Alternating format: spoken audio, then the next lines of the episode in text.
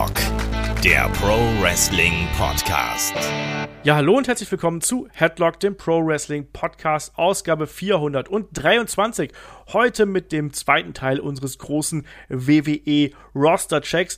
Heute blicken wir auf die Neuankömmlinge und auf die Entwicklung von SmackDown. Mein Name ist Olaf Bleich, ich bin euer Host. Bei mir, der ist der Kai. Wunderschönen guten Tag, Kai. Hallo. Ja, wir haben angefangen, wir bringen es zu Ende, oder? Genau, Raw haben wir hinter uns, jetzt noch SmackDown, die, die große Roman Reigns McIntyre Show. ja, wart mal ab, du, da kommt noch der Brock, der Brock, der haut da noch eine rein. Aber da werden wir natürlich heute drüber sprechen. Wir machen den Roster-Check, wie stark ist SmackDown nach dem Draft und vor allem auch, wir haben es ja schon beim letzten Mal angesprochen, der Draft, der tritt ja erst zum 22. Oktober 2021, also nach Crown Jewel in Kraft. Deswegen kann man das jetzt hier auch so ganz geschmeidig mit ein bisschen Ausblick tätigen, ohne dass man sich da zu sehr um das aktuelle Geschehen scheren muss. Und ja, der Draft steht an und ähm, wir haben ja da auch in der Vergangenheit schon drüber berichtet. Wir haben über den ersten Draft 2002 gesprochen. Wir haben jetzt ähm, zuletzt Raw im Roster-Check gehabt und jetzt eben SmackDown. An der Stelle ein kleiner Hinweis Richtung Unterstützer, also auf Patreon und bei Steady. Da haben wir aktuell eine Umfrage laufen für den nächsten Personality-Podcast, den wir dann hier ja in den kommenden Wochen veröffentlichen werden. Und zwar geht es dann darum, wen sollen wir denn überhaupt besprechen? Und wir haben drei Kandidaten zur Auswahl. Und das sind Roddy Piper, Brock Lesnar und Rey Mysterio. Also Vergangenheit, Gegenwart und äh, naja, Zukunft auch so ein bisschen vereint. Ähm, wer da abstimmen möchte, jeder Unterstützer darf mitmachen. Schaut da bitte gerne mal in euer Postfach und macht da gerne mit. Aktuell führt überraschend Rowdy Roddy Piper vor Brock Lesnar und der arme Ray ist ein bisschen abgeschlagen. Also schaut da gerne rein. Vielleicht könnt ihr da noch ein bisschen, äh, ja, das Ergebnis zu euren Wünschen verändern. Jede Stimme zählt hier natürlich. Und dann damit auch zurück zum Thema, nämlich dem Roster-Check zu SmackDown. Und wir behalten die Einteilung bei, wie wir es auch in der ersten Episode hier zu Raw gehabt haben. Äh, wir fangen erstmal mit den äh, Damen an, Kai. Und da ist natürlich die größte Überraschung gewesen, dass Charlotte Flair rübergewechselt ist mit dem Raw-Title und dann aber auch sehr munter durchgemischt worden ist und natürlich auch jemand wie Sascha Banks da geblieben ist. Ansonsten, ich zähle erstmal gerade auf, wen wir noch haben. Wir haben als Draft Neuankömmlingen haben wir ähm, BFAB, ähm, Teil von Hitro, ist von NXT gekommen. Wir haben Naomi, Tony Storm ist da geblieben.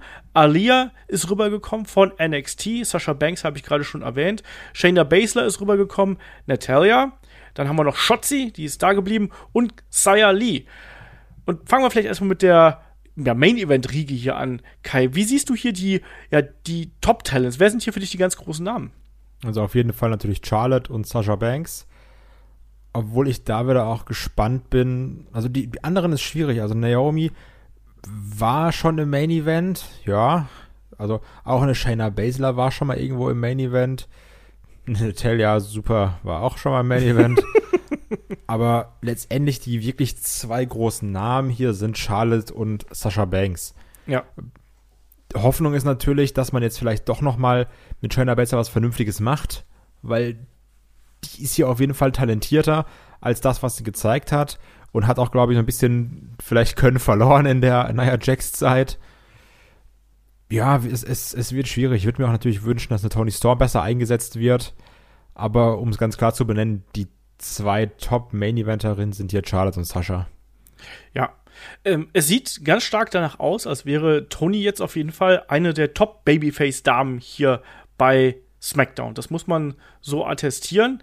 Ähm, wir haben natürlich auch noch eine Shotzi äh, als, als äh, auch Publikumsliebling natürlich. Sascha ja. Ja, und Sascha Banks nimmt ja hier so eine Sonderposition ein, wie ich finde. Ähm, siehst du sie aktuell eher auf der Heel- oder eher auf der Face-Seite? Ja, also um es mit den Worten von David zu sagen, ist so ein klassischer Tweener, ne? Aber Sascha Banks wechselt ja auch gefühlt ab, weiß ich nicht, alle zwei Wochen, ob es Heel oder Face ist. Und das, das, das steht immer so und fällt mit, mit der Gegnerin. Ja, oder es steht und fällt damit, wo gerade das Gold ist. Um es so auszudrücken. Interessant finde ich natürlich, dass wir, wie du schon gesagt hast, ne, wir haben jetzt mit Charlotte und Sascha haben wir jetzt hier äh, die zwei großen Namen ganz, ganz oben. Wir haben auch natürlich eine Bailey noch, die auf der Tribüne sitzt, die offiziell Free Agent ist mit ihrer Kreuzbandverletzung. Ähm, siehst du sie bei einer Rückkehr bei SmackDown und könntest du dir vorstellen, dass wir die Golden Role Models, also Sascha und Bailey, nochmal zu sehen bekommen?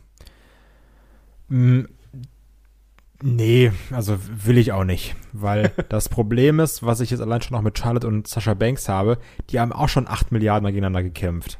Und bei Bailey und Sasha Banks würden wir auch wieder die gleiche Geschichte bekommen, beziehungsweise die Geschichte, die du mit Sasha Banks immer bekommst, die ist mit irgendjemandem gut Freund und nach, weiß ich nicht, drei, vier, fünf Wochen gibt's dann den Backstabber, das Bankstatement und dann ist auch immer alles anders und die kämpfen gegeneinander ich habe hier so ein bisschen die Angst, dass das alles wieder 0815 wird und Programme, die wir schon gesehen haben, obwohl du ja auch mit einer Tony oder auch mit einer Naomi, ähm, auch vielleicht eine Xia Lee, da kannst du ja auch mal neue Programme aufziehen.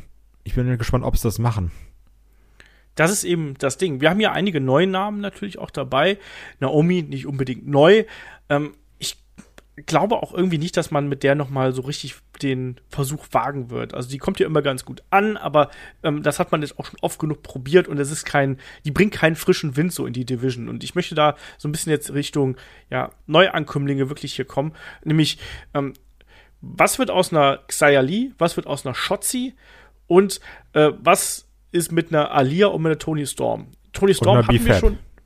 Genau, und BFAB, genau, die haben wir auch noch. Ähm, fangen wir vielleicht mal BFAB an. Ähm, wie gefällt dir die bei Hitrow? Mm, ich finde Hitrow relativ anstrengend.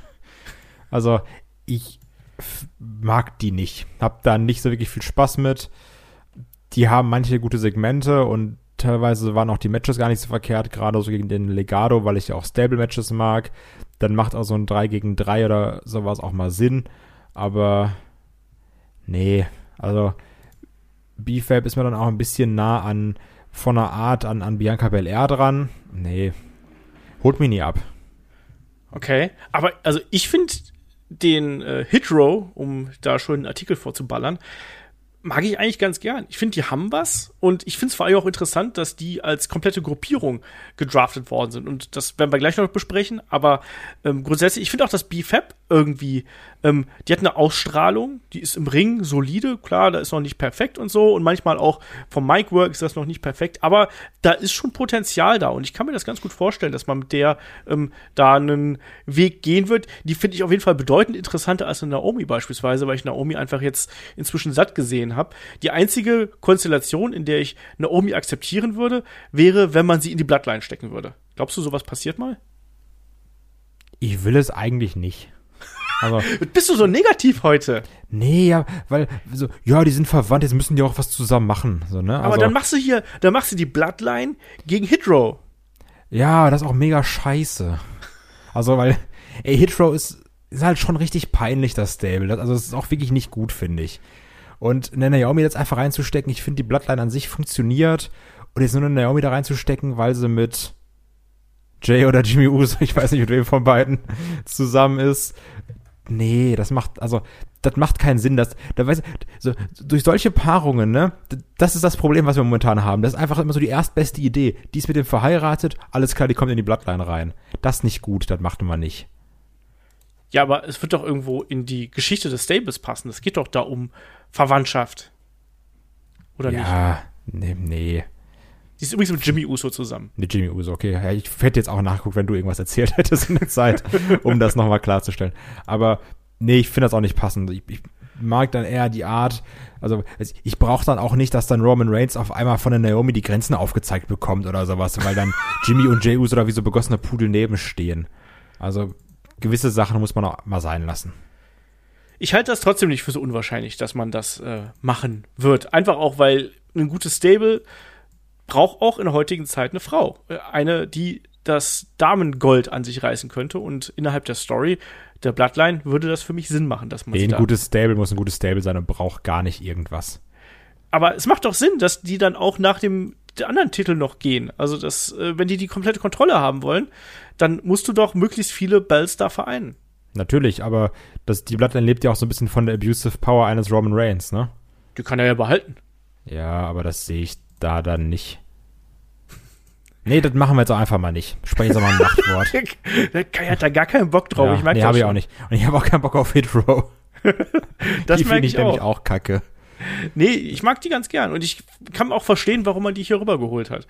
Ähm, aber lass mal gerade hier die Damen weitermachen. Ja, weißt du nämlich, wen ich mag? Ich mag Tony Storm. Und da finde ich halt auch kacke, dass die gar nicht eingesetzt wird. Moment, beziehungsweise schlecht eingesetzt wird, also in irgendwelchen Zwei-Minuten-Matches verliert oder irgendwo in Tag-Team-Matches eigentlich nur so ein bisschen Dekoration mit dabei ist. Ja, ich weiß, was du meinst. Wir wissen auf jeden Fall, die Frau kann bedeuten mehr. Ja, das auf jeden Fall. Ich meine, wir haben ja auch schon einen Breakout-Podcast über Tony Storm gemacht und da muss ich auch dazu sagen, da waren wir uns ja nicht so ganz einig. Also Meller zum Beispiel hat ja gesagt, so dass NXT und das Niveau, was sie jetzt da hat, dass das wohl erstmal für sie der Stopp wäre quasi. Ja, danach ist sie dann zu SmackDown berufen worden, hat da auch noch nicht so recht Fuß gefasst. Ich hoffe, dass man da was mit ihr anfängt.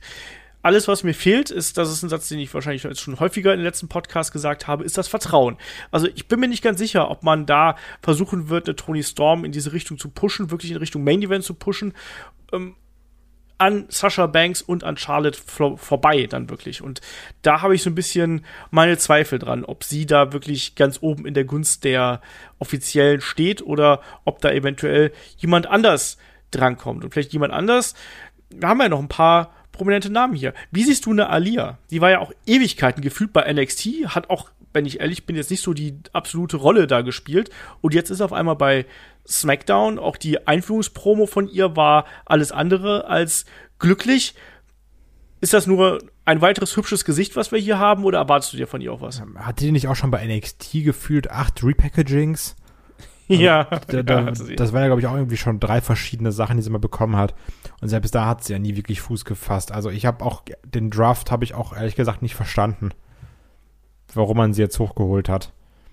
Oder ob man da jetzt einfach nur ein Futter nimmt, um andere sie äh, squashen zu lassen. Ja, das meinte ich ja gerade eben. Also sie war gefühlt Ewigkeiten da, hat dann natürlich in der Robert Strome Brand äh, da eine gewisse Rolle gespielt. Naja, und da habe ich halt so ein bisschen meine, ja, auch meine Zweifel dran, ob das wirklich so ist, dass die da jetzt bei SmackDown den nächsten großen Durchbruch äh, schafft. Ich befürchte, dass sie hier ein relativ reduziertes Gimmick bekommt, also wahlweise sehr blauäugig oder wahlweise aufs Äußere reduziert. Das ist so ein bisschen meine Angst. Dann haben wir die eine Carmella ist weg, die neue Carmella ist quasi da. Das halte ich für eine, ja, etwas merkwürdige Möglichkeit, die hier dieser Charakter Alia hergeben würde. Aber ich sehe sie auch nicht weit oben. Ich halte sie auch wrestlerisch nicht für besonders stark und deswegen ist sie für mich allerhöchstens, ja, Enhancement Talent hier innerhalb der Damendivision. Ähm, wir sind gerade so ein bisschen über Sasha Banks drüber, ge äh, Sasha Banks. Sasha Banks ist sowieso ein Main Event, da müssen wir nicht drüber sprechen. Ich meinte, wir sind gerade so ein bisschen über Shayna Baszler hinweggegangen. Die haben wir ja zuletzt anders positioniert. Die war wieder die brutale Shayna Baszler und die hat dann auch wieder ein bisschen mehr Spaß gemacht. Und du hast gesagt, äh, in der Zeit mit Nia Jax war sie vielleicht jetzt nicht so gut eingesetzt und hat vielleicht auch so ein bisschen Lust verloren. Glaubst du, dass sie jetzt hier auf Solopfaden wieder ja, an die alte äh, Shayna Baszler anknüpfen kann, auf die NXT Shayna Baszler, auf die wir alle Bock haben? Also ich glaube, ob alle auf die Bock haben, lasse ich mal, also, also hänge ich mal ein Fragezeichen dran. Aber von den ganzen Namen der SmackDown Women's Division ist es zumindest die eine, wo ich mir definitiv vorstellen kann, dass sie im Main Title Picture mitmischt. Und das auch verdientermaßen.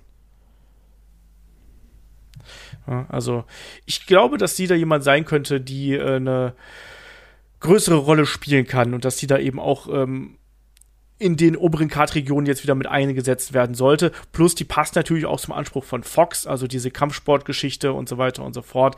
Also, ich glaube, das äh, ist ein Name, mit dem man, mit dem man hier rechnen kann. Mit dem man, mit dem man, mit dem ich persönlich nicht rechne, ist mit Natalia. Ich glaube, die ist einfach nur da, um die jungen Wilden ein bisschen hier zusammenzuhalten. Wie siehst du das?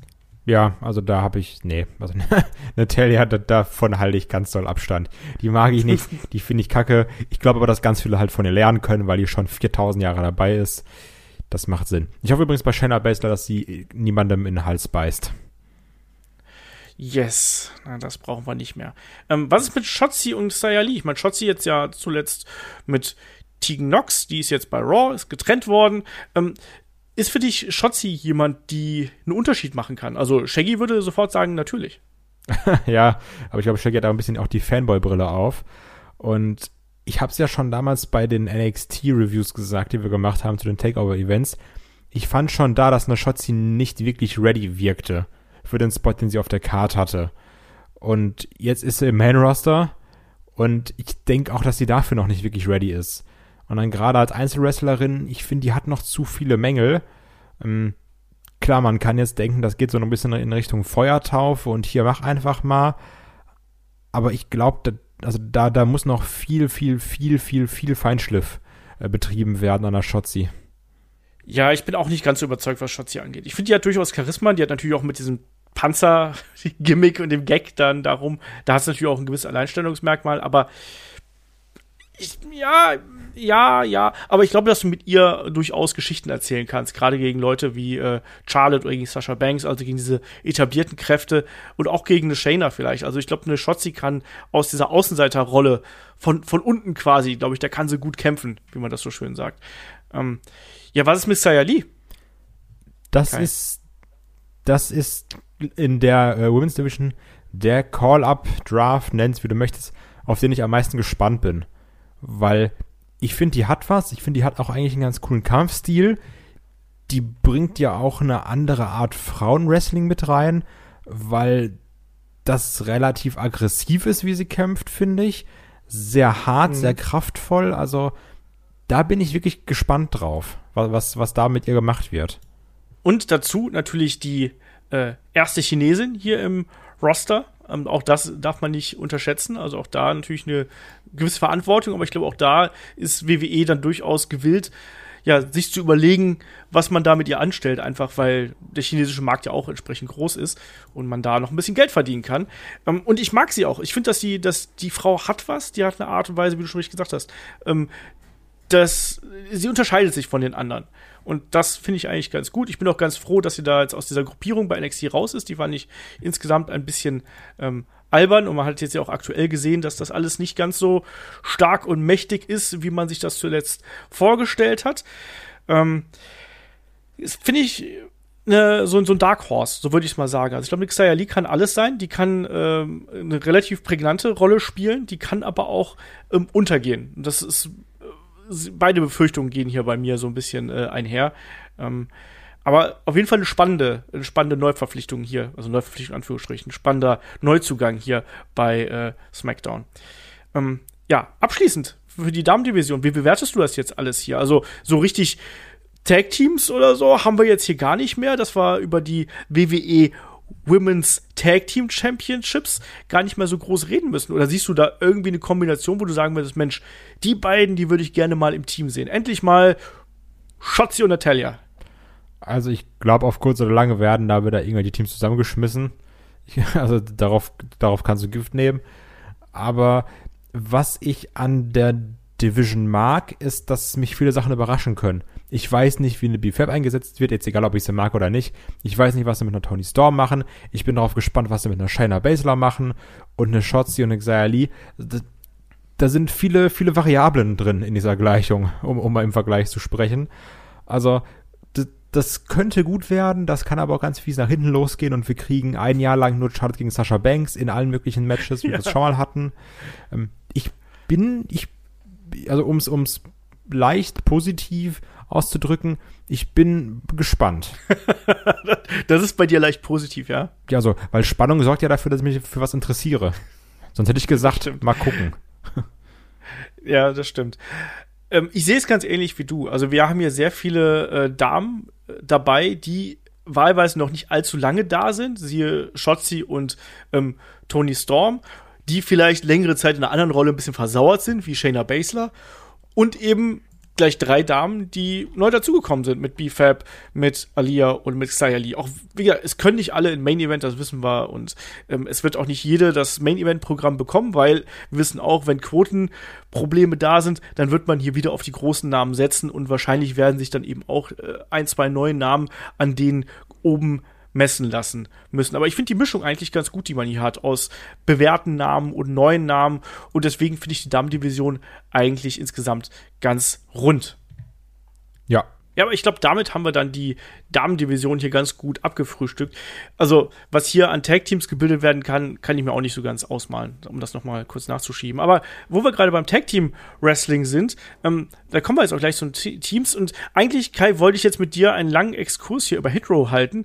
Mach ähm, doch alleine. Gibt's da wenigstens Gibt es da wenigstens einen Namen, der hier für dich raussteht? Ich meine, Isaiah Swerve Scott, come on, den hast du auch schon mal live gesehen, Shane Strickland. Ähm, der hat mit deinem damaligen Helden David Starr gekämpft und so. Also, ich der hat sich doch gut entwickelt bei NXT. Ich möchte nicht mehr mit David Starr in Verbindung gebracht werden. das, da möchte ich hier, das, da, da möchte ich ganz klare Trennung betreiben. Wo, wo habe ich denn Isaiah Swerve Scott live gesehen? Äh, Tag Team Tournament, glaube ich, oder? Was für ein Tag Team Tournament? Warst du da noch nicht dabei? Nee. Die haben das doch mal gewonnen. Nee, da war ich nicht dabei. Okay, dann war das noch vor deiner Zeit. Schade, sonst wäre ich natürlich jetzt ganz großer Hitro-Fan gewesen. ähm, ja, also mal generell mal gucken, was sie da jetzt mit ihrem äh, mit, mit ihrem NXT North American Championship machen, ne? Ob er jetzt nochmal schnell verliert. Das werden wir sehen. Hat ja, genau, er hat ja noch das Match gegen den guten Santos Escobar demnächst. Genau, ob er sagt, hier komm, nimm ihn mal zurück, ich gehe jetzt woanders hin. Also, mal gucken, also es, es kann auf jeden Fall frischen Wind in die ähm, Tag Team Division bringen. Das ist immer eine gute Sache. Da bin ich auch für. Und wer weiß, vielleicht überzeugen sie mich ja. Stand jetzt nicht. Schreibt uns gerne mal, wie ihr Hitro seht. Also das würde mich wirklich interessieren. Seht ihr da gar nichts drin, so wie der Kai. Oder seid ihr so ein Fanboy wie der Olaf? Ich bin kein Fanboy, aber ich finde durchaus, dass die ein relativ zeitgemäßig cooles Gimmick haben. Und ich finde die auch so von der Ausstrahlung her nicht schlecht. Also, ich sehe jetzt da kein Main-Event-Stable, um das mal ganz kurz abzuschließen. Also, ich finde es cool, dass man die hochgezogen hat, weil ich finde, dass wir zu wenig Stables haben, grundsätzlich bei WWE. Das fehlt mir und deswegen mag ich dass man die hochgezogen hat. Also, ähm, mal von der was denn? Ich halte nur fest, wenn mir ein über 40 Jahre alter Mann sagt, das ist ein zeitgemäßes, cooles Stable, dann ist das, glaube ich, kein cooles Stable. Warum? Was ist denn das für ein dummes Vorurteil? Ja, weil dein Geschmack verkalkt ist.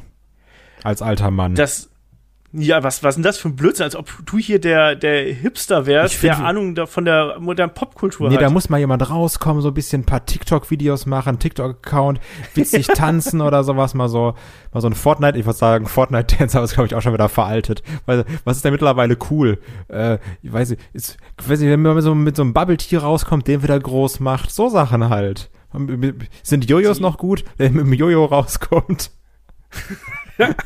so ein Fidget Spinner. Du redest Bullshit hier, das ist ja unfassbar. Ich werde hier, ich werde hier diskreditiert wegen meines Alters. Ja. Hallo, ich arbeite in der coolsten Branche der Welt und äh, ich weiß natürlich, was da abgeht. Ja. Mindestens. Ich habe nur nicht die passenden Vokabeln dazu. Übrigens, zu, zum Thema, ich werde hier diskreditiert wegen meines Alters. Das ist meine gesamte Headlock-Karriere, ne? Also. Ja, aber du wächst ja wenigstens langsam, langsam da rein, hallo? Also ich wachse langsam da raus, das ist ja das Problem. Genau, genau, um, genau. Das, das ist nämlich mein Eingangsstatement.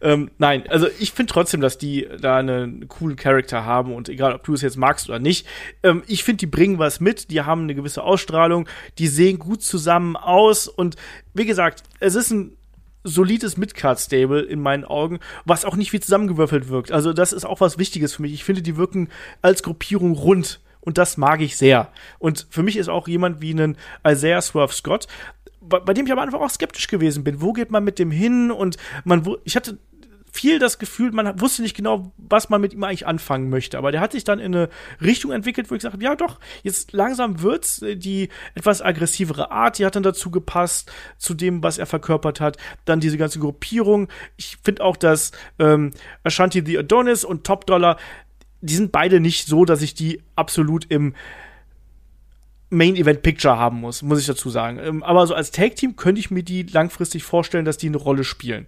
Und deswegen finde ich es auch gut, dass wir Hitro hier haben. Aber schreibt uns da gerne, vielleicht bin ich da als alter verkalkter Mann auch äh, keine Ahnung. äh, schreibt uns einfach. Ich will, ich will hören, was ihr dazu sagt. Ähm, deswegen keine große Diskussion. Ich habe eigentlich gehofft, dass wir hier eine längere Diskussion über Hitro führen und nicht uns gegenseitig beleidigen. Aber es ging dann doch in eine andere Richtung. So diskutiere ich immer. ja, ähm, dann kommen wir mal hier in Richtung Tag Teams. Ne? Wir haben nach wie vor die Usos bei SmackDown. Wir haben die New Day wieder da, die New Day Jungs. Ähm, Hitro würde ich auch als Tag Team äh, da noch mit einbauen. Die Viking Raiders, Mansur und Ali sind rübergekommen. Wir haben Angel Garza und Umberto Carrillo, die sind auch da. Und ja, dann haben wir so drei Gruppierungen, die habe ich mal hier als ähm, ja, Team mit klarem Anführer. Dann haben wir sowas wie King Nakamura und Rick Books. Wir haben Jinder Mahal und Mr. Shanky. Natürlich heißt er nur Shanky, aber Mr. Shanky ist unser Gag, den wir hier durchziehen, der vielleicht mittelmäßig witzig ist. Und dann haben wir noch Happy Corbin und Madcap Moss. So. Erstmal global. Wie siehst du hier das Tag-Team-Verhältnis und findest du, das ist eine starke Division? Wir haben bei Raw schon so ein bisschen gekrickelt, dass wir da auch nur so vier, fünf wirkliche Tag-Teams haben. Das ist ja hier eigentlich sehr ähnlich, oder?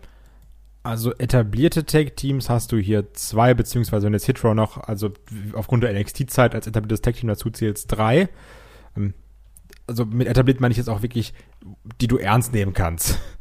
Und muss trotzdem sagen, dass wir mit den drei danach, mit den Viking Raiders, Mansur und Ali und Angel Gaza und Alberto Carrillo, auf jeden Fall Tag-Teams haben, die wenig Standing besitzen, aber sehr, sehr talentiert sind.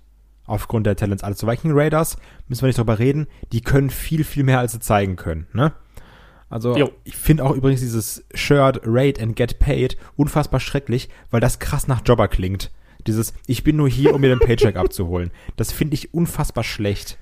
Aber auch ein. Weißt du, ich glaube, das, Entschuldige, wenn ich dir sowas ja. falle, aber ich glaube, das hat derselbe Writer erfunden, der auch ähm, wie, wie ist es nochmal, Taking Holes, digging, digging, digging Holes and Taking Souls irgendwie äh, sich gereimt hat, weißt du? Ja, das ist wirklich so. Das stimmt, glaube ich, aus der gleichen Feder. Das ist gar nicht so unwahrscheinlich.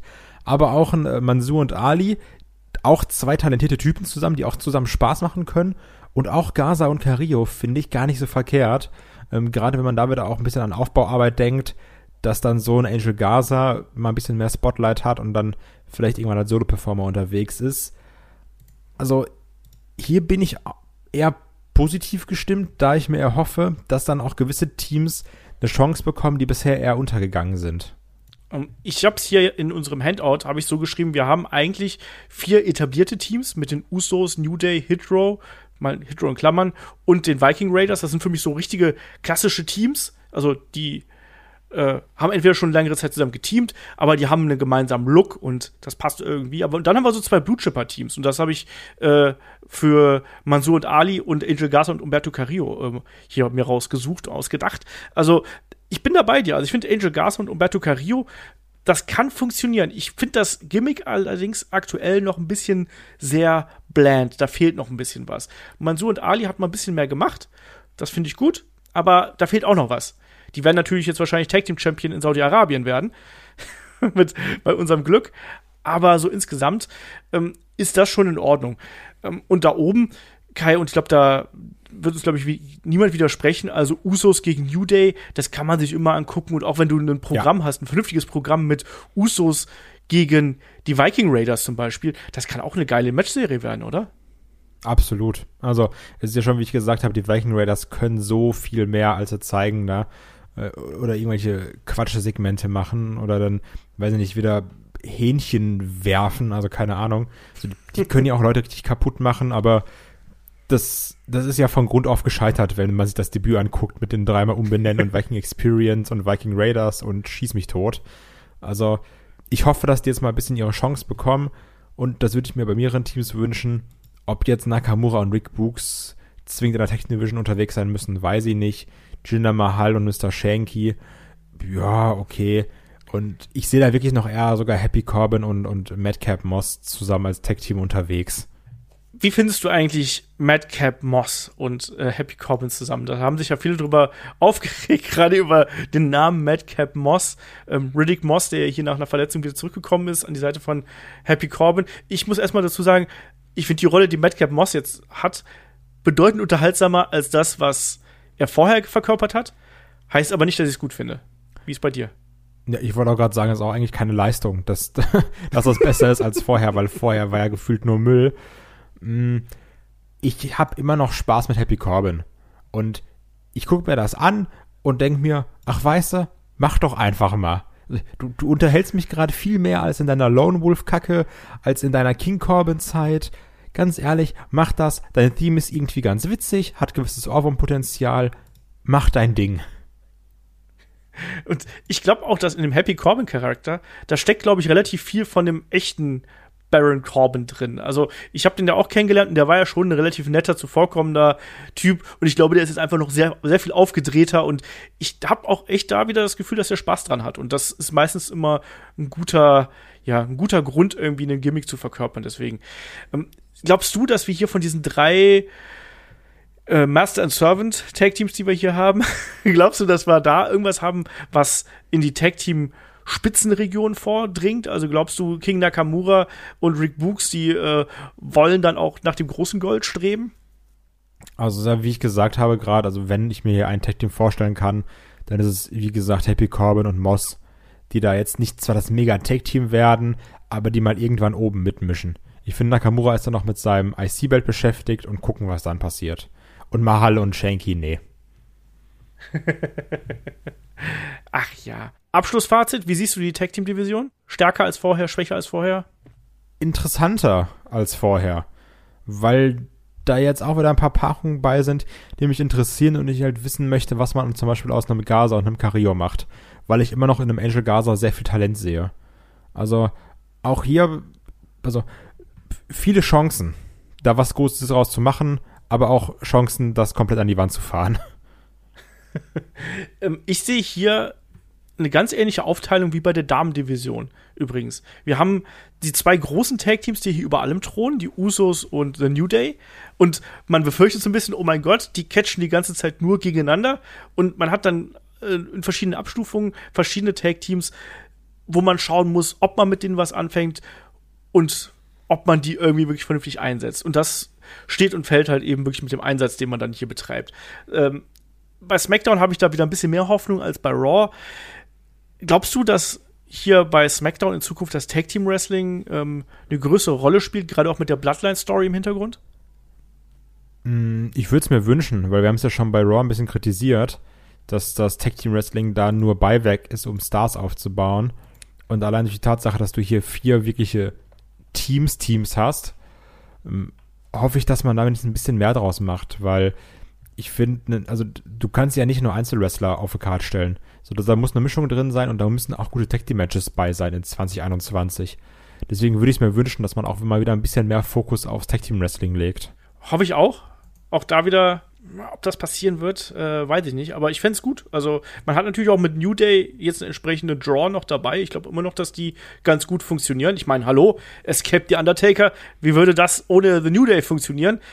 Wahrscheinlich genauso wie jetzt da, weil es eigentlich egal gewesen ist. Aber ähm, ich glaube schon, dass die da noch eine, eine, gewisse Zielgruppe erreichen. Und eigentlich ähm, kann man jetzt hier auch, also ich würde auch ganz gerne so eine Fehde New Day gegen Hitro sehen. Ich glaube auch da, das könnte sich ganz gut ergänzen.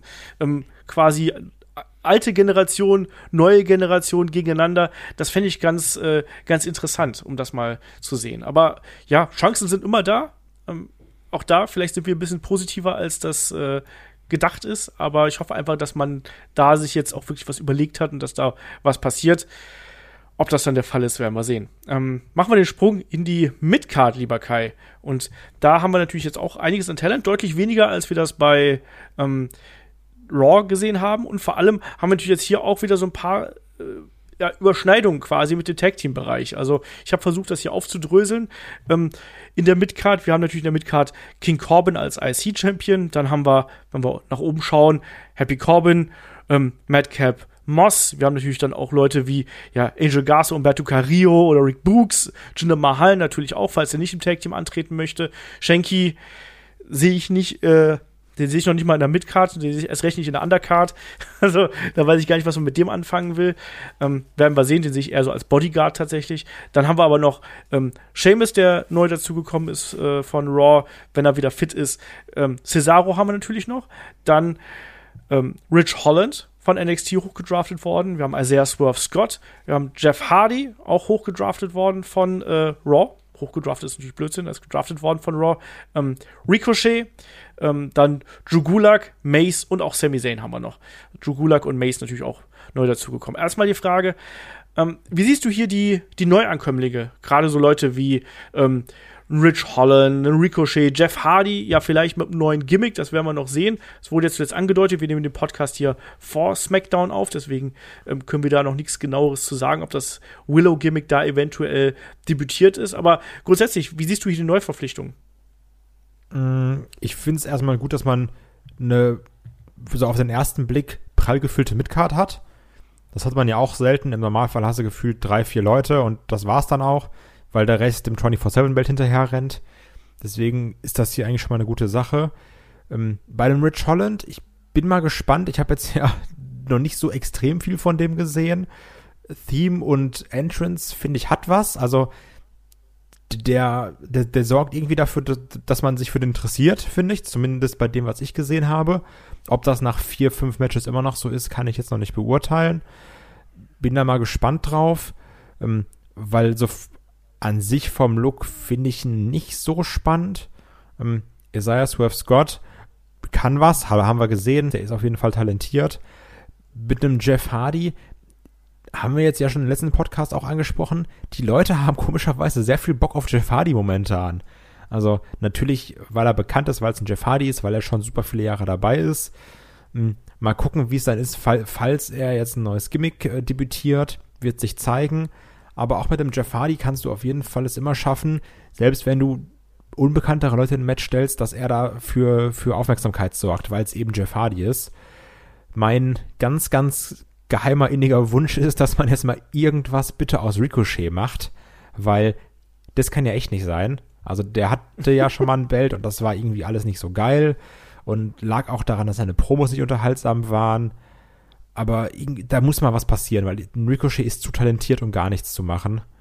Also, ich habe da, ich habe da erstmal gute Hoffnung in die, in die, äh, in die Midcard. Wenn ich mir jetzt allein mal so rausnehme, sag, Nakamura schmeißt du da rein, Corbin schmeißt du rein, Sheamus, Cesaro, Holland, Isaiah Swerve, Scott, Jeff Hardy, Ricochet, vielleicht noch ein Sami Zayn, dann kommst du auf, auf um die acht Leute. Also, das ist schon gut. Ich brauche halt Happy Corbin nicht im Ring. ich finde die viel unterhaltsamer, wenn er nur Quatsch redet. Ja, aber ja, aber also er, er, muss halt zwangsläufig kämpfen, ne? Ja, trotzdem. Nein, aber klar, das ist natürlich so. Ähm, ich brauche auch einen Jeff Hardy nicht, da bin ich aber auch sehr voreingenommen. Also mich könntest du auch erstmal damit glücklich machen, wenn du erstmal Cesaro gegen Ricochet für ein paar Wochen bringst und die beiden äh, turnen sich da an Wolf und es gibt einfach geile Matches. Aber ja, auch ein King Nakamura, also der, der, der macht ja wieder momentan solide Spaß. Er scheint auch wieder motiviert zu sein, das ist ja auch mal ganz wichtig. Ähm, grundsätzlich, um mal hier noch so ein paar Personalien von meiner Warte aus durchzugehen, Seamus hat sich super bewährt äh, bei Raw als Allzweckwaffe. Die Matchqualität von ihm war ähm, echt gut und er hat da wirklich hart an sich gearbeitet und auch an den Matches. Deswegen ähm, Workhorse-Character passt auch gut in die Midcard. Ähm, Rich Holland ist jemand, von dem ich mir sehr viel erwarte. Ich glaube, der, aus dem kann was werden. Und was auch wichtig ist, ich glaube, der ist jemand, der gefällt Vince McMahon. Ich glaube, das ist jemand, der schaut ihn sich an und sagt, ja, yeah, das ist ein Catcher. Ne? Schau dir mal an, hier. ähm, und das ist, glaube ich, so ein Ding. Ähm, Isaiah Square Scott ist eigentlich auch prädestiniert für sowas wie IC Division. Rich Holland sehe ich langfristig übrigens sogar Richtung, Richtung Titel gehen, also Richtung großen Titel. Also jetzt nicht dieses Jahr, aber vielleicht Richtung Ende nächsten Jahres, dass der die ersten ähm, großen Fäden vielleicht gegen jemand wie Drew McIntyre bekommt oder so. Kann ich mir vorstellen. Ähm, ja, Jeff Hardy steht und fällt bei mir so ein bisschen mit der Charakterentwicklung, die er jetzt durchmacht. Ricochet, oh, das, das, Ricochet ist eine harte Nummer für mich, weil ich mag natürlich das, was er im Ring zeigt, aber ich finde ihn auch zugleich vom Character Worker unfassbar langweilig. Ich finde, mhm. der strahlt halt der strahlt halt am Mikrofon gar nichts aus. Und das ist was, was mir extrem abgeht. Und ich glaube, das ist was, was äh, auch hier dafür sorgen könnte, dass er von anderen äh, untergebuttert wird, weil der nicht so viel Ausstrahlung mitbringt. Wie siehst du das? Ja, das ist ja auch meine Befürchtung. Also das ist ja das Problem. Also wir haben es ja gesehen, als der US-Champ war. Die Matches, die waren alle okay, aber leider war der Rest nicht gut. Gerade die ganzen ja. Promos, auch die Promoduelle gegen AJ.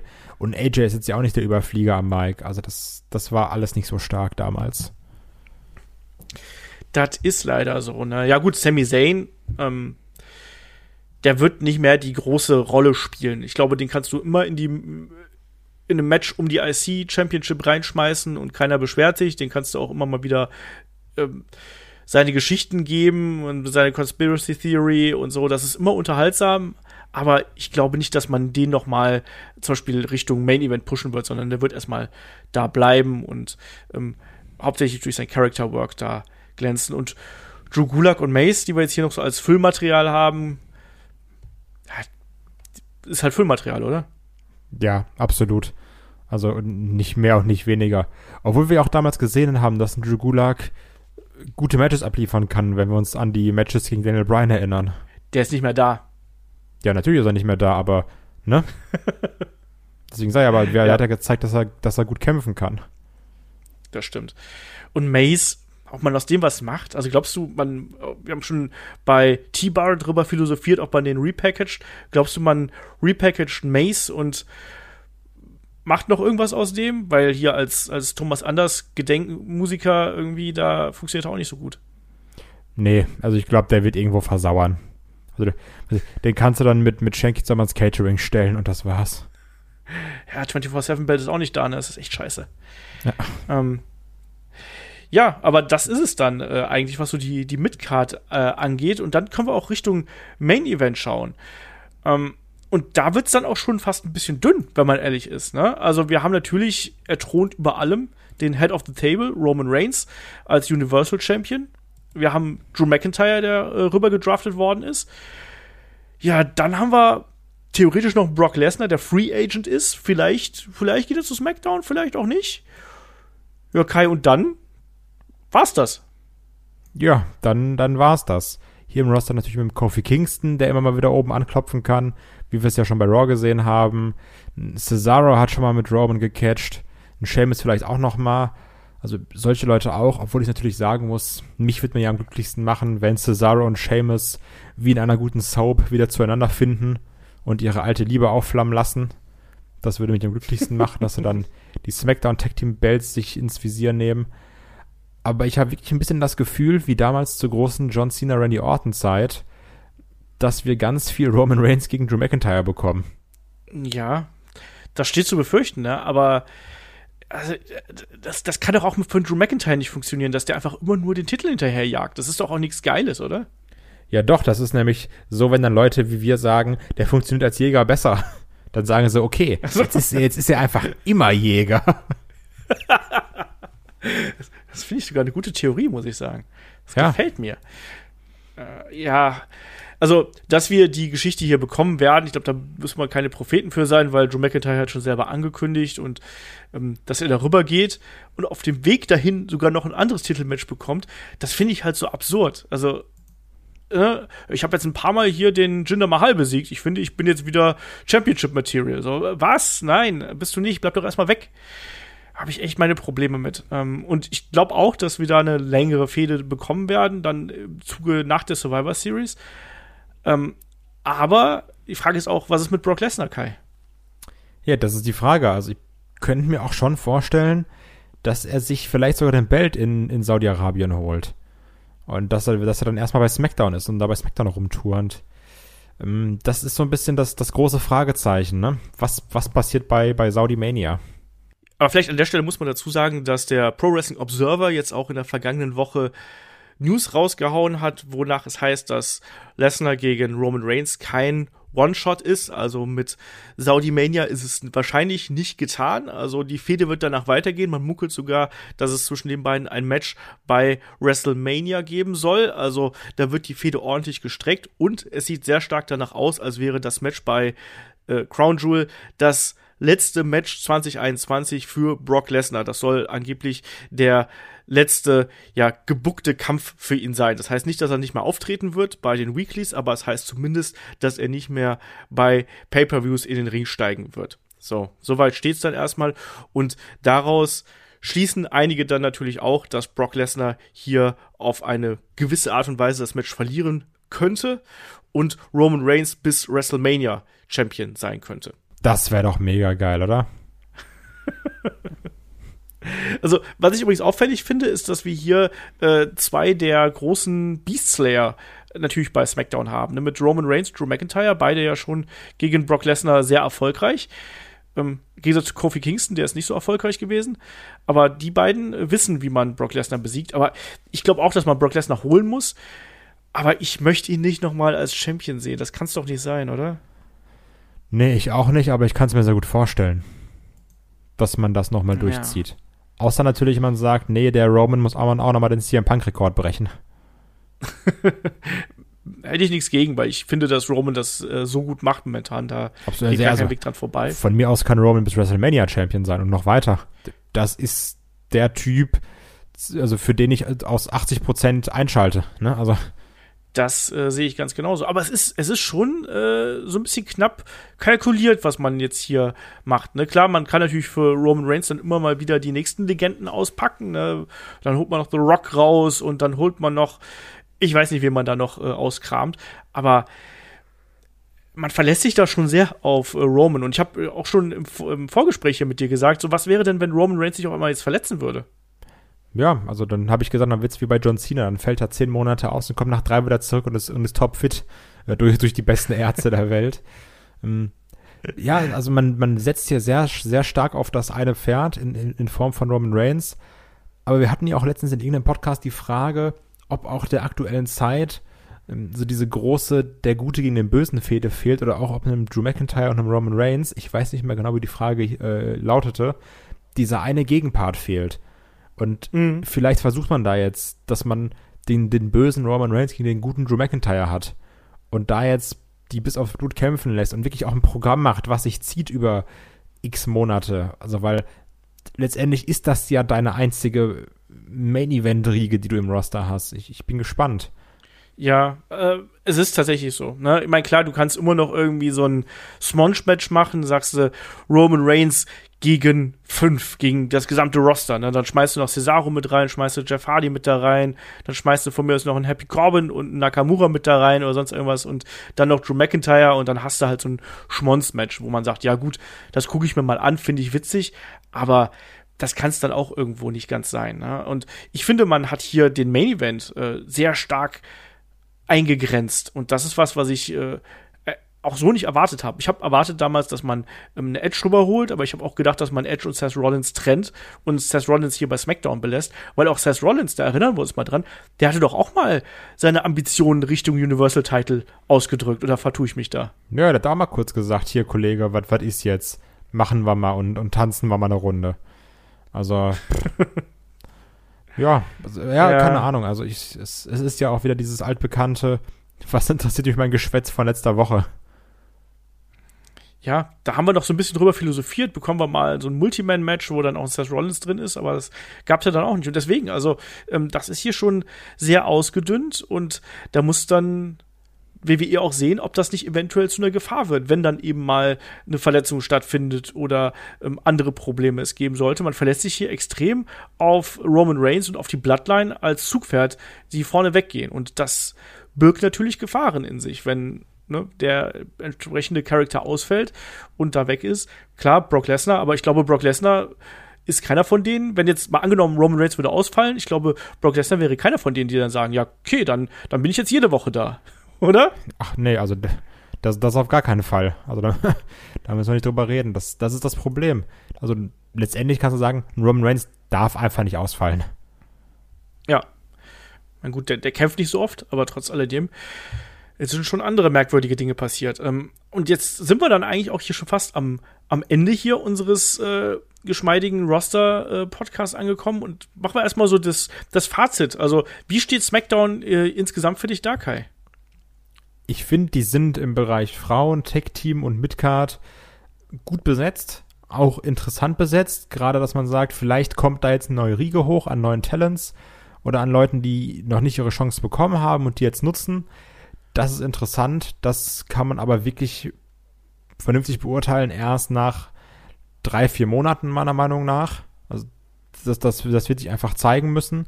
Und was dann vielleicht noch durch Comebacks oder Debüts oder was auch immer durcheinandergewirbelt wird.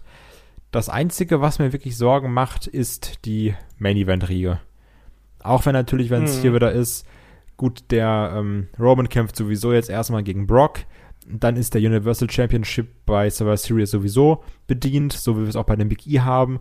Und dann musst du dir erst wieder Gedanken machen für Dezember quasi, für ähm, was ist dann da? Ich weiß es gar nicht. Es ist TLC. Ich glaube, TLC ist da. Genau. Ja. Da musst du dir erst für da Gedanken machen, das ist in zwei Monaten. Wer weiß, was bis dahin überhaupt noch passiert. Also, aber das ist so die Baustelle, finde ich. Weil da zu wenig Leute sind. Ähm, Sehe ich ganz ähnlich. Ich finde vor allem die äh, Aufstiege der äh, NXT Leute finde ich extrem spannend. Also, weil ähm, es ist schon auffällig, dass man bei SmackDown deutlich mehr NXT-Talent reingeworfen hat. Also ein ganzes Stable plus dann eben Xia Lee und ähm, Alia und Rich Holland. Also, das sind sieben Leute, wenn ich mir jetzt nicht komplett äh, verzählt habe, die man jetzt einfach äh, reingeworfen hat. Und mit denen muss man jetzt was machen. Und das kann das Produkt natürlich frisch machen, wenn man wirklich mit denen neue Geschichten und neue Wege geht. Aber, und wir haben in diesem Jahr schon den Call-Up-Podcast gemacht und die Call-Up-Misere besprochen, wie viele NXT-Stars sind wirklich Main-Roster gut aufgenommen worden und haben da wirklich die kreativen Ideen bekommen, den großen Push bekommen? Leider sehr wenige. Deswegen, wir haben hier ähm, ja, anderthalb Handvoll Talent wer da wie wo durchstarten wird, da stehen sehr, sehr große Fragezeichen hinter, ob man da auch wirklich, ja, jetzt den Mut hat, da neue Wege zu gehen und mit dem was anzufangen. Und das ist auch was, was ich als Problem ansehe, nämlich diese mangelnde Kreativität, mit neuem Talent zu arbeiten, weil man sich einfach hauptsächlich auf das große Programm konzentriert und die Midcard und Undercard einfach aus den Augen verliert. Ähm, zugleich haben wir dann aber eben auch so ein paar etablierte Leute, die wieder ähm, bei SmackDown zu sehen sind, wie eben ja, New Day, wie Drew McIntyre, auch der hat ja dann in Interviews gesagt, ja, hier, es hat ja damals bei mir so angefangen quasi, ne? Ich habe ja noch die rote Unter äh, die blaue Unterwäsche habe ich noch im Schrank hängen und so. Ähm, passt ja auch irgendwo, aber ich sehe es genauso wie du, also Midcard bin ich mir noch nicht ganz sicher, ob, ob ich da so begeisterungsfähig von bin. Klar, ich sehe gerne Ricochet, Swerve Scott, Rich Holland. Ich habe sehr große Angst davor, dass Cesaro noch schlimmer untergeht als zuletzt. Weil auch da haben wir ja noch drüber philosophiert, wird jetzt was aus dem? Und die Antwort ist mal wieder Nein gewesen.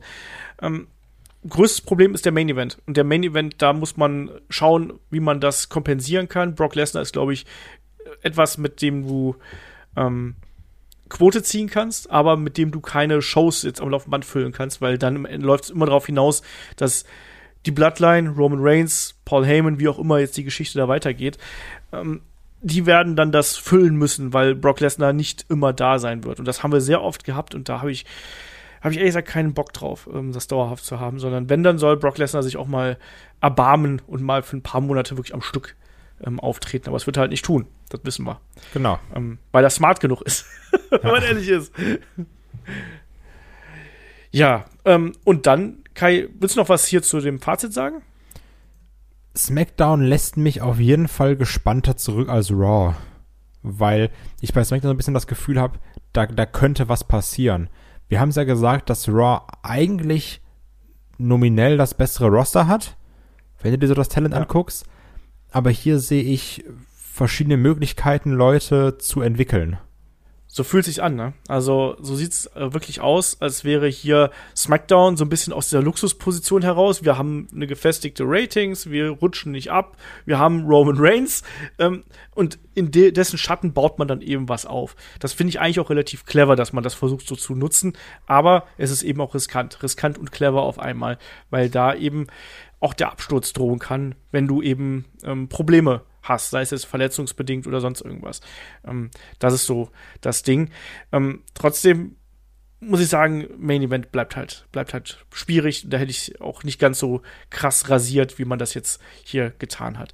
Ähm, jetzt stelle ich aber die abschließende Frage. Was hat denn hier der Draft jetzt eigentlich dem Produkt so insgesamt gebracht? Also geht jetzt WWE mit frischem Wind in Richtung der Zeit nach Crown Jewel oder ist es eher so, ja, ist halt äh, WWE, es sind halt Raw und SmackDown, nur mit ein paar anderen Gesichtern, aber ich erwarte mir da jetzt keine großen Umschweife. Wie siehst du das? Mm, aufgrund der Situation in den letzten Jahren eher Zweiteres.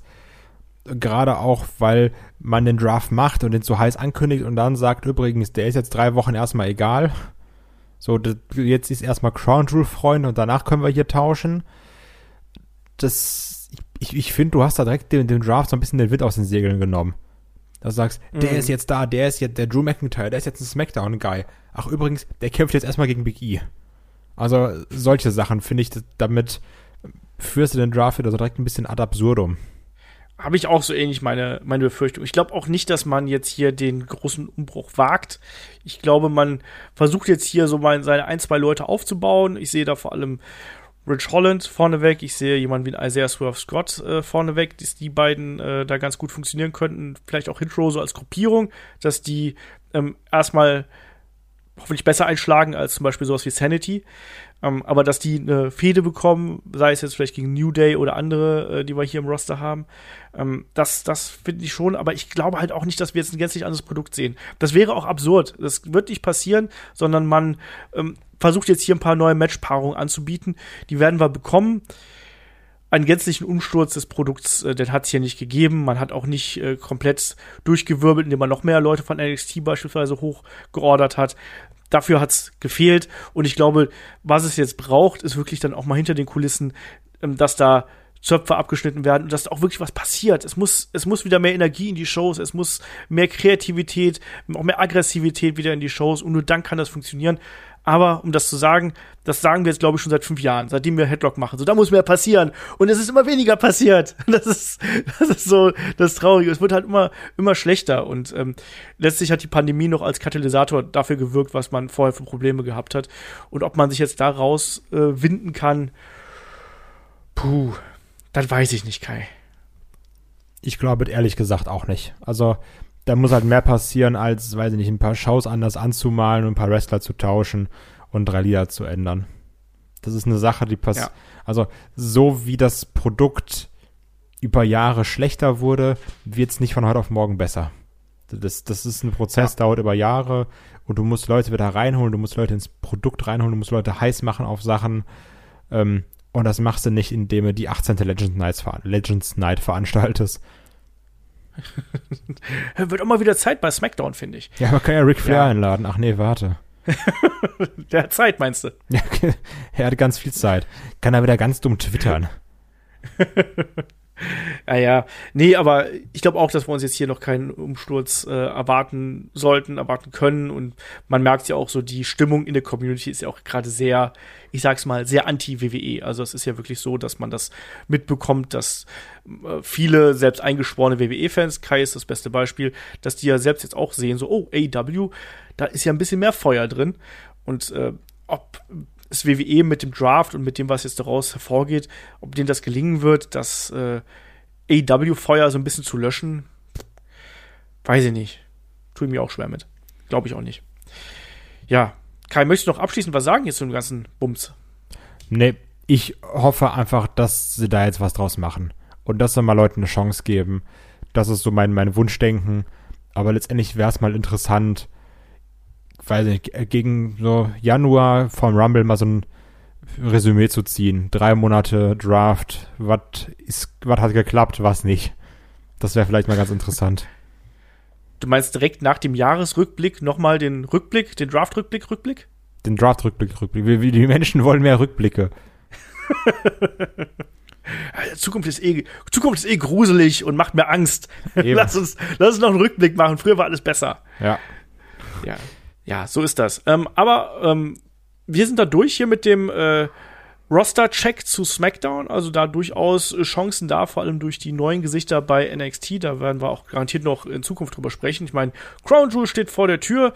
Ähm, da werden wir dann hier dieses eine Kapitel dann auch schließen quasi und werden dann sehen, wie die Roster und welche Champions da entsprechend äh, ja eingeteilt werden. Und in den kommenden Wochen wird es dann auch natürlich hier weitergehen im Programm, wie sich das gehört. Wir haben in der kommenden Woche für Unterstützer unter anderem die Helden aus der zweiten Reihe über Daphne. Da wird dann auch der Markus Holzer mit zugegen sein. Da freuen wir uns sehr drüber. Und ähm, haben natürlich auch dann in der kommenden Woche das Magazin. Da werden dann Shaggy und ich wieder über das Aktuelle sprechen. Und ähm, Kai und Chris haben noch ein Watch-Along in der Pipeline. Also das wird auch noch dann über kurz oder lang kommen. Aufnahmetermin steht noch nicht so ganz. Aber wie gesagt, unterstützt uns da gerne, wenn ihr mehr von uns hören möchtet. Mella und ich wollen auch noch eine Classic Review aufnehmen, also schaut da gerne auf Patreon Steady vorbei. Ansonsten kann ich nur sagen, ähm, genießt äh, unser Programm. In der kommenden Woche geht es hier im Wochenend-Podcast weiter mit einem ja, Themenspezial über Adam Cole, nämlich ob Adam Cole jetzt bei AEW zu dem Star wird, der er eigentlich schon bei WWE hätte sein wollen. Und sein wollen und sein sollen vor allem. und äh, ich glaube, Adam Cole ist ja auch jemand, äh, der läuft bei dir auch auf und runter, zumindest sein Entrance-Team. Absolut. Und ich, ich hoffe nur, dass er jetzt zu dem Star wird und dass man da was macht, weil ich glaube, der hat sowieso noch viele tolle Jahre vor sich und ich bin, da bin ich einfach nur Fan. Und das muss auch mal sein. Da wird er noch mal ein bisschen weniger analysiert, da wird sich nur gefreut und da ist auch so, komm, jetzt hoffentlich gewinnt er. Das ist auch ganz schön, mal nur Fan zu sein. Wir haben auf jeden Fall nächste Woche drüber sprechen, über Adam Cole und über das, was aus ihm geworden wäre, was aus ihm hätte werden können, wie er bei WWE aufgebaut worden ist und äh, ja, wie er dann rübergegangen ist und was wir uns jetzt von ihm erwarten. Das wird dann ähm, das ja, Fokusthema sein, beziehungsweise das Konzeptthema in der kommenden Woche. Da werden wir dann drüber quatschen. Am Sonntag, gleiche Stelle, gleiche Welle. Ich sag Dankeschön fürs Zuhören, Dankeschön fürs dabei sein und bis zum nächsten Mal hier bei Headlock, dem Pro Wrestling Podcast. Macht's gut. Tschüss. Tschüss.